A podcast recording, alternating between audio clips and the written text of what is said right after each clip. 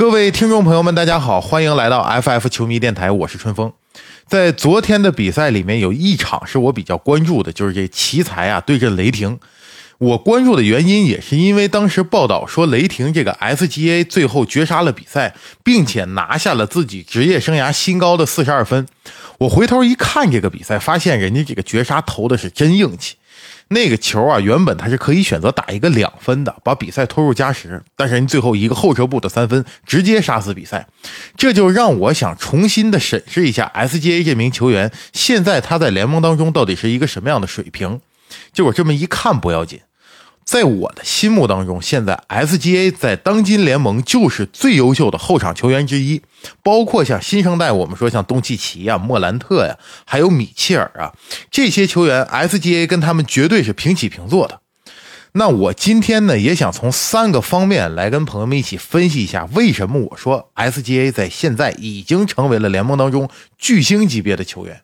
这也不是没有根据、红口白牙，我会从不同的维度来跟大家分析。但首先，我们还是介绍一下 SGA 的成长经历吧。他的全名叫做谢伊·杰尔吉斯·亚历山大，这个名字太长了，所以一般呢，我们就说他这个缩写 SGA。当然，也有一些国内球迷，咱们管他叫鸭梨嘛。这个鸭梨啊，是在1998年出生在加拿大安德略省的一个叫做汉密尔顿的地方。他的家庭就是一个运动世家，他的母亲是一个很优秀的田径运动员。在一九九二年的时候，他母亲曾经代表着加拿大参加过奥运会。他呢也遗传了母亲的这个运动天赋，从小能跑能跳，但是没有从事田径，选择了篮球这项运动作为自己的这个专业来发展。跟很多 NBA 的球星一样，从小他是跟着父亲学打球，到上学了之后呢，就慢慢的接受这个正规的篮球训练。他高一那一年的时候，身高只有一米七五。当时他是在加拿大当地的一个教会学校，尽管在加拿大，他当时也打不上校队首发的这个一队，就被学校下放到了这个二队。可是到了高二，他的身高一下蹿升到了一米九一，这就让他又回到了一队。到了高三，他的身高到了一米九五，那个时候在加拿大，他的表现就算是非常亮眼了。于是他们家呢决定搬到美国来，让他处在一个竞争更激烈的环境当中，继续去磨练他。到了美国田纳西汉密尔顿高地教会中学之后，他的身高基本就来到了一米九八，并且在那一年他打的也很不错，在 ESPN 的全美高中排名里面，他是排在第三十五位，在空位这个位置上排在第九名。于是，很多 NCAA 的篮球名校呢，都给他发了 offer。其实原本他是想去佛罗里达大学的，但后来在家人，尤其是在他母亲的建议下，他最终还是选择了肯塔基。因为肯塔基这个大学竞争更加激烈，这个大学是不给任何球员承诺说你是首发的，大家就是各凭本事，谁打得好谁有上场时间。那肯塔基大学当年除了他，还有一个新生叫做 Quad Green，这个人的排名是比 SGA 要高的。这个人当时排在全美第二十四位高中生，所以来到肯塔基大学呢，Quad Green 也是成为了这个球队的首发，SGA 就给他打替补。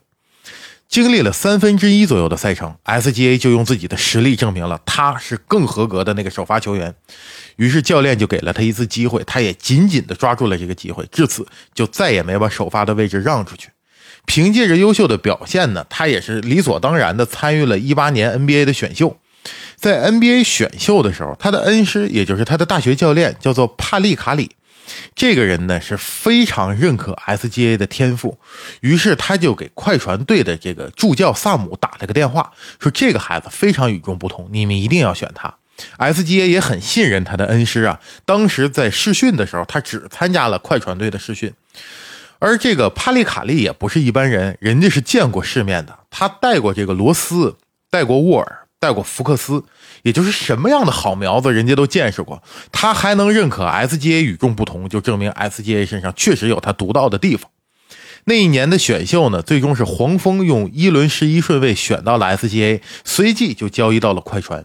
其实当时在快船球迷的眼中，这个事儿是挺费解的，因为当时快船已经有了像呃贝弗利、像路威这样比较优秀的控卫，那为什么他用自己的选秀权再选择一个控卫？其实现在看来，在快船的管理层当中，他们是认为亚历山大可以成长为比像路威、像贝弗利更加优秀的球员，他能干那两个人干不了的活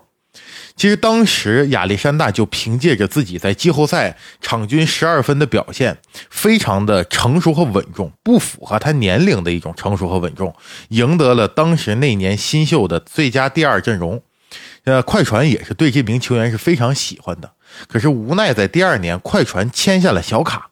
为了组成当时联盟里看起来最强锋线的这么一个泡椒加小卡的阵容，那不得不跟雷霆做交易。雷霆凭借着自己毒辣的眼光，也是点名说我就要这个 SGA。那你快船不舍得也没办法啊，最终就把这个 SGA 送到了雷霆。到了雷霆之后啊，正赶上雷霆是用这个威少换来了火箭的保罗。保罗打控卫，SGA 就到了二号位上去。在保罗的帮助下和进攻的这个串联和梳理下呀，SGA 那一年场均拿十九分，成为了雷霆头号的得分手。在之后他的职业生涯里面呢，他场均得分到了二十三点七、二十四点五，不断的在进化。到了今年，他的场均得分已经来到了三十二点三分，跟恩比德并列第三。这也是为什么我说现在来看，在今年他的表现，他已然成为了这个联盟当中巨星这个级别的球员。那我们以下从三个维度来分析一下啊。首先，我们来说说他的数据，场均三十二点三分，并且呢，他是这个幺八零俱乐部里的成员。这个幺八零俱乐部可不简单呢，你投篮命中率要达到百分之五十，三分命中率要达到百分之四十，罚球要达到百分之九十，这三项加一块超过百分之一百八，这就进入叫幺八零俱乐部。在历史上第一个达成这个成就的人呢是拉里伯德，他入选过两次幺八零俱乐部。之后像这个斯托克顿呢，包括现役像欧文、杜兰特、史蒂芬库里这些人都进入过幺八零俱乐部。提起这些名字，大家就能明白这个成就不好达成。这是对一个球员在进攻端高效表现的一种非常强大的认可。那 SGA 在这个赛季跟库里是唯二的两个在联盟当中场均得分超过三十分，并且是以幺八零俱乐部这样一个效率完成这样得分的两个球员之一。这就是我从数据角度来看啊，首先他已经是一个在进攻端非常强大的得分手了，同时他在防守端也不差，他场均这个赛季能够送出一点九次抢断，排在联盟的第四名，所以他是一个攻防比较平衡的球员，这一点也是我认为他能够成为所谓巨星球员的一个先决条件。那说完了数据，我们再来说一说他的打法。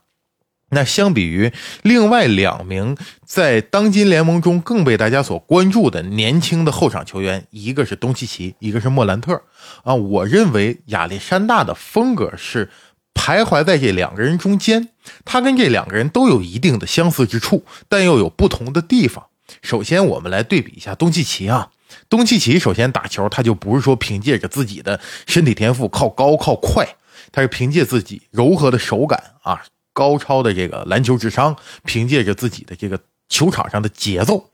那节奏这点就很有趣了，因为他利用自己这个节奏，就是你比他高、比他壮的呢，或者说比他快的来防他，都有点防不了。而我们所说这节奏，其实一定程度上就是他的球感，他能利用自己的球感，把一个困难的问题做减法，不用跟对面硬碰硬、刺刀见红，我就能拿分。在这个方面上，SGA 跟东契奇是有很多相似之处的。那当然了，东契奇这个手上这个活啊，包括他这个大局观，他这传球啊，呃，Luka Magic 这一点上的 SGA 肯定还有他比不了的地方。可是 SGA 也有自己的特点，他毕竟是一个黑人运动员嘛，所以从这个运动能力上，从爆发力上，他比东契奇啊还要更好一点。从后场这抢断、快攻、反击、暴扣一条龙，对吧？这个活有时候东契奇干不了，但他能干。啊，这就是我说他有跟东契奇相似，但是又有不同的地方。那之后咱们再来对比一下他跟莫兰特。那莫兰特什么打法呢？就是他拿着球，只要想往里干的时候，就一脚油门踩到底，到篮筐底下先把自己撇到天上，拿着球呢在空中在想，这球我到底是暴扣啊，还是我是要这个传给队友啊？在空中在琢磨，这个身体天赋确实有点太炸裂。SGA 跟他比呢，有一定的身体天赋的优势。他在打这个对方的后场防守球员的时候，可以通过自己的身材，通过自己的速度能够过去，但是呢，他又不像莫兰特那么的炸裂。他有的时候比莫兰特打球的那个方法相比下来更加的稳妥，或者说更加脚踏实地。最终反正都是拿这个两分嘛。那莫兰特可能说我一定要蹦起来一米把这球扣进去，但是 SGA 认为我跳起来四十公分这就够了，所以他呢可能是一一种更朴实无华的，呃，更简单高效的这么一种方式。那同时相比于莫兰特呢，他的这个静态天赋要更好一点。莫兰特一米九一，SGA 一米九八。SGA 在选秀的时候，他的这个体测数据是身高一米九八，臂展两米一十二，这个就是篮球之神乔丹的这么一个静态天赋的模板。所以 SGA 不但是打控卫，还是说把他推到锋位摇摆人上去，他这个身形在防守端他都不吃亏。这也是让他在这个联盟当中，我认为如果想成为一个当家的巨星球员，你必须是攻防一体的。那 SGA 从静态天赋上来讲，也具备这样的条件。除了打法呢，我们还得说说，作为一个当家球星，一个当家的核心球员，你在进攻端你的手段、你的技巧，包括你这些技巧的成熟度，现在达到了什么级别？这一点，我想拿前两天我去看了一场他打这个凯尔特人的比赛，因为凯尔特人的防守在我心目当中，在全联盟那是数一数二的。啊，尤其是外线防守这一块呢，有斯马特，这个去年 DPOY 刚哥，他防守外线球员那是相当有说法的。而在对阵凯尔特人的比赛当中呢，SGA 还是能全场砍下三十七分，这就很了不得了。你看他在进攻端有很多很多不同的技巧，他都可以熟练的运用。比如说对上斯马特这个翻身中距离的跳投啊，包括像后撤步的长两分，后撤步的三分。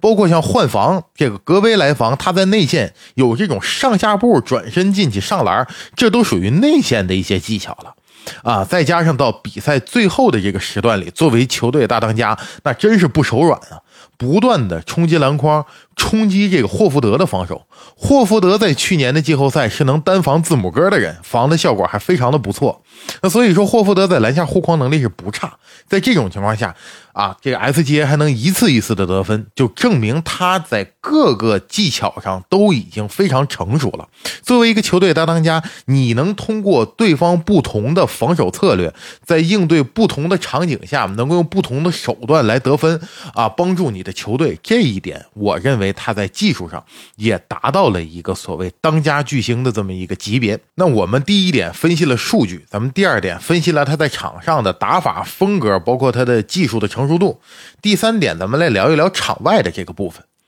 作为一个 NBA 年轻的球员，其实场外有一个很重要的点，就是他能不能将自己的精力和目光专注在篮球这项运动本身，而不要太受外界的影响。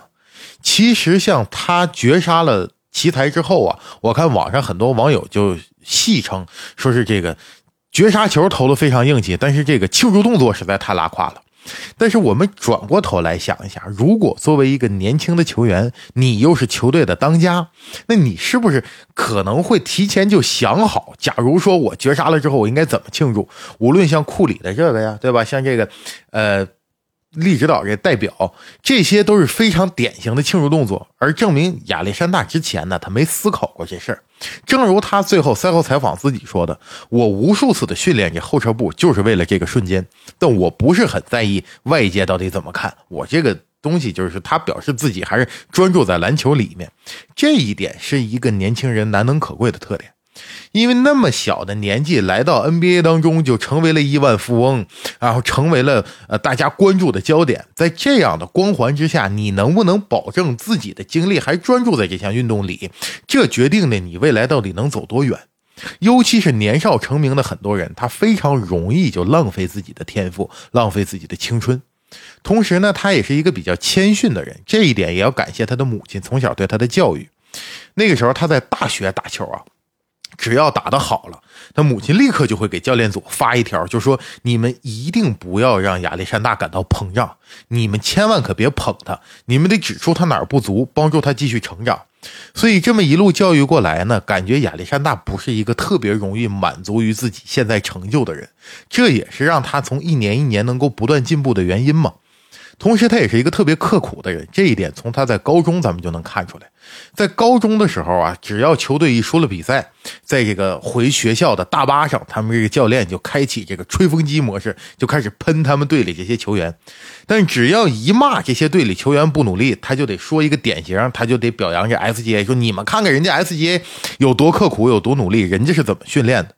就说高中的时候，这 SGA 呀也不参加朋友的聚会，也不参加派对，也不出去玩有时间他不是在训练，就是在跟着球队的分析师一块在看录像啊，一研究就是一天。所以这一点刻苦，对于一个在联盟当中不断成长的年轻人也是非常重要的一个品质。同时，我分析 SGA 这么刻苦，它还有一个原因，就是如果我们把 NBA 当中的天赋也分个一二三等。因为我们说，N 能到 NBA 打球的人都有天赋嘛，但是就是这个天赋，他也有呃一一流、二流、三流。那 SGA 始终他都不是一流的那个。咱们看他成长经历啊，在高中的时候，因为身高不够被一队给开除过。那到了大学呢，又是因为自己的排名没有人家那高啊，给人家打过替补。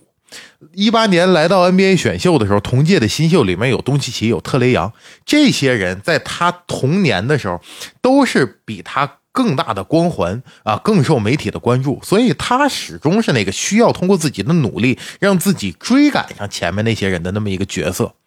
而相反，正是这样的一个角色，我认为可能会让他更加珍惜自己现在所得到的这个成就。往往，如果你的天赋过高，比如像奥尼尔那样的吧。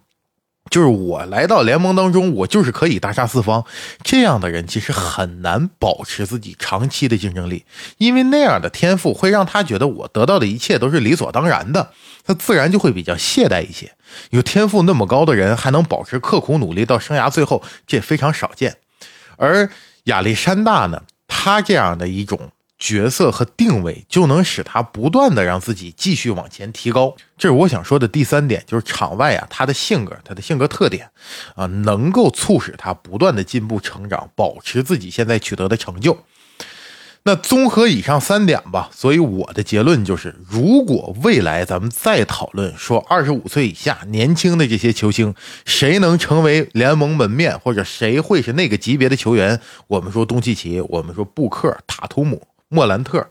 在这份名单上，在我的心里必须要加上 SGA 三个字了。他已然已经成为了一个联盟门面那个级别的新星。那竞技体育最终还是成绩说话嘛？现在对于雷霆队来讲呢，我觉得他们是进可攻退可守的。如果他们想摆烂，那么明年还有文班亚马，这个我们也可以理解。如果不想摆烂呢？SGA 现在发挥的这么好，就以他为舰队核心，我们好好的冲击一下，看看成绩能不能有一个提高，这也是不错的选择。现在呢，雷霆的成绩排在西部第十一，他的胜率跟排在第十的森林狼是一样的。如果我们说之后的赛程里面，这个球队能打得再好一点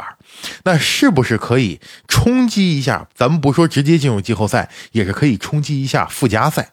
如果附加赛打得好了，能够打到季后赛当中去，哪怕就是一轮游，那至少也是让雷霆重返季后赛了。你是从一个非季后赛球队成为了一个季后赛球队了，那这个球队的成绩就将有一个明显的变化。那如果球队有了这样明显的变化，SGA 在当今联盟当中的地位，我相信还会相应的提高。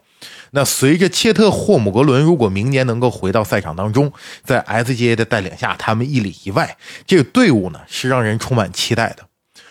所以，如果你是雷霆的球迷，如果你是 SGA 的球迷，那咱们就好好的关注着。如果一切顺利，不发生任何意外，不发生任何伤病，我认为这名球员未来的上限是非常非常高的，是能达到联盟门面这个级别的。当然呢，这些都是我个人的看法。无论您同意我的观点，或者说不同意我的观点，都可以把你的想法和您的高见打在评论区，我们一起来聊一聊。我这么一想，咱们最近好像已经聊了两三期关于雷霆的事儿了，好像一直在围绕着雷霆来聊。那下一期我们聊点不一样的，包括咱们听众朋友们，无论您关注什么样的话题呢，都可以在评论区当中给我留言。啊，今天的节目我就跟大家聊到这里，下期节目我们不见不散。